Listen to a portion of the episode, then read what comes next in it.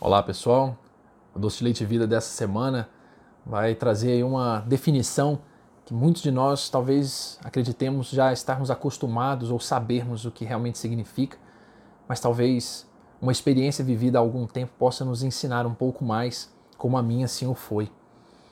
Estive visitando uma casa sob convite de um amigo e fomos juntos visitar o pai, que já há alguns anos enfrentava as dificuldades e problemas relacionados ao Alzheimer. E nessa casa, então, quando ali estávamos conversando, eu, os seis filhos e as duas filhas dele, nós então, numa certa altura, uma das filhas começou a reclamar um pouco da vida, das coisas, da dificuldade, dos problemas até para cuidar do pai, as pessoas que cuidavam não estavam dando a devida atenção. E então, depois de alguns momentos nessa reclamação, o pai então toma a palavra num dos momentos que tinha de lucidez plena, ele vai e menciona então da gratidão que ele possuía por estar, na verdade, naquela condição, naquele momento, porque a vida inteira ele passou tentando unir os filhos e não conseguia. Mas enfim, depois de muito tempo, os filhos agora estavam próximos. E mais que isso, olhou para cada um deles e disse: E eu só tenho a agradecer por ter vocês aqui perto, porque eu poderia daqui a um tempo estar sendo cuidado por pessoas estranhas e sem conhecê-las, sem, conhecer, sem saber de ninguém, eu tenho ainda a alegria e a gratidão de ter vocês aqui ao meu lado. Então, a partir daquele, daquele momento, daquela experiência, o sentido de gratidão, ao menos para mim, ficou muito transformado, porque eu comecei a perceber uma pessoa que verdadeiramente agradecia, inclusive pelas experiências difíceis, pelo fato delas trazerem também experiências positivas e pessoas que ele amava para perto.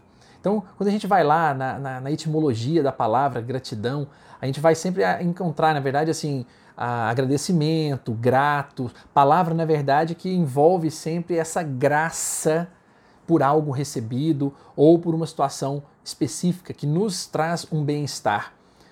Mas pensar nessa forma, nesse, nesse mecanismo, é um tanto difícil. Porque gratidão, me lembro muito de Esopo, né, falando que a gratidão é uma virtude das almas nobres. Por aí vai o fato de que quanto menos gratos nós somos às pessoas, às coisas, efetivamente somos muito egoístas, entendemos que tudo se tudo gira ao nosso redor. Então, essa perspectiva de grandeza ao sermos gratos nos remete também a sentimentos bons, como amor, como fidelidade, como amizade, tudo isso está muito associado ao espírito de gratidão, ao senso de gratidão. E é bom saber né, que as, hoje a ciência até inclusive fala né, que ah, o sentimento de gratidão nos libera né, dopamina no organismo físico e isso acaba trazendo aí bem-estar ao corpo físico também. Não é só uma questão de sentimento, mas também uma questão física.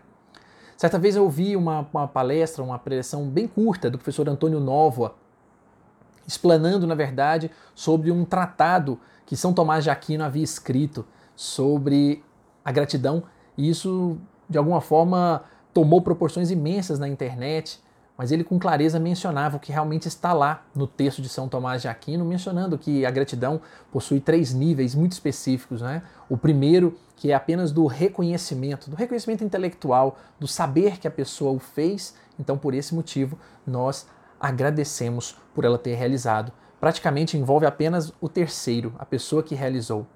No outro nível, um pouco mais profundo, nós já temos ali a gratidão no nível médio, por assim dizer, que já é aquele da graça, em que eu me sinto agraciado de verdade.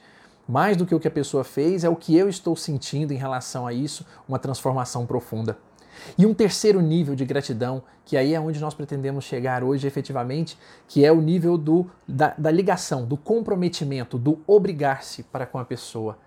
Poucas vezes nós dizemos obrigado ou estou grato no sentido de me colocar à disposição para realmente servir, para retribuir de alguma forma, assim, criando esse laço. Então, essa ideia do fico-lhe obrigado ou obrigado eu estou não é uma coisa endurecida ou rígida, é na verdade sentir-se bem por agora estar ligado, conectado à pessoa para poder retribuir e fazer-lhe o mesmo. São Tomás de Aquino até menciona nesse seu tratado que a gratidão ela deve ser, pelo menos na intenção, pelo menos na intenção, maior do que o favor recebido. E aí nós acabamos chegando num problema, né? Porque como é que nós vamos, por exemplo, agradecer ainda maior graças como filhos, saúde, bem-estar, longevidade, coisas que estão ao nosso redor, amores que nos chegam, pessoas que convivem conosco, tudo isso parece muito difícil de retribuir. Como é que eu vou devolver a maior essa graça recebida? Então, essa dificuldade não é agradecer só da boca para fora. Aqui não se trata, como nós falamos, de apenas dizer que sou grato, mas aqui é de uma realização. Viver termina sendo um gesto de gratidão, um gesto de realização. Claro que não para atacar, maltratar, maldizer, reclamar, mas talvez pensando aqui a sabedoria de Francisco de Assis, quando na sua oração mencionava num certo trecho: Senhor, fazei de mim um instrumento de vossa paz. Ao pedirmos isso, provavelmente estamos sim colocando-nos à disposição para sermos ferramentas divinas, para entregarmos, não naquele sentido banal da palavra, gratidão, gratidão, mas agradecermos pela chance que vamos ter de retribuir, de fazer por aquela pessoa ainda mais pelo que ela nos fez, não pela obrigação de estar amarrado, escravizado aquilo, mas do contrário, a obrigação desobrigada, a obrigação que eu pretendo fazer pelo simples fato de que me sinto feliz ao devolver à pessoa o bem que ela me fez. Talvez assim a gente compreenda que as pessoas que realmente agradeçam pelas dificuldades que passam, como o próprio Francisco de Assis e outros tantos, como o senhor que mencionei, tão querido que ao falar, agradecendo pela própria experiência da dor, acabou, na verdade, ensinando aos filhos que o senso de gratidão é uma experiência em que nós vamos aos poucos entregando às pessoas na nossa forma de ser, no melhor trabalho que eu entrego, nas respostas me melhores que eu ofereço às pessoas, no jeito com que eu trato meus filhos, meu cônjuge, minha, meus amigos, as pessoas que estão comigo, as pessoas desconhecidas. Esse trato, obviamente, acaba sendo um gesto de gratidão por tudo aquilo que a gente recebe ou não recebe. Porque se lembrarmos bem, até um grande homem né, da, nossa, da nossa história, Napoleão Hill, falava né, que ele era muito grato às experiências que apareciam na sua vida, as difíceis, porque elas é que ensinaram a ele autocontrole, perseverança e outras qualidades, né, que obviamente se não fossem as adversidades, ele não aprenderia nunca.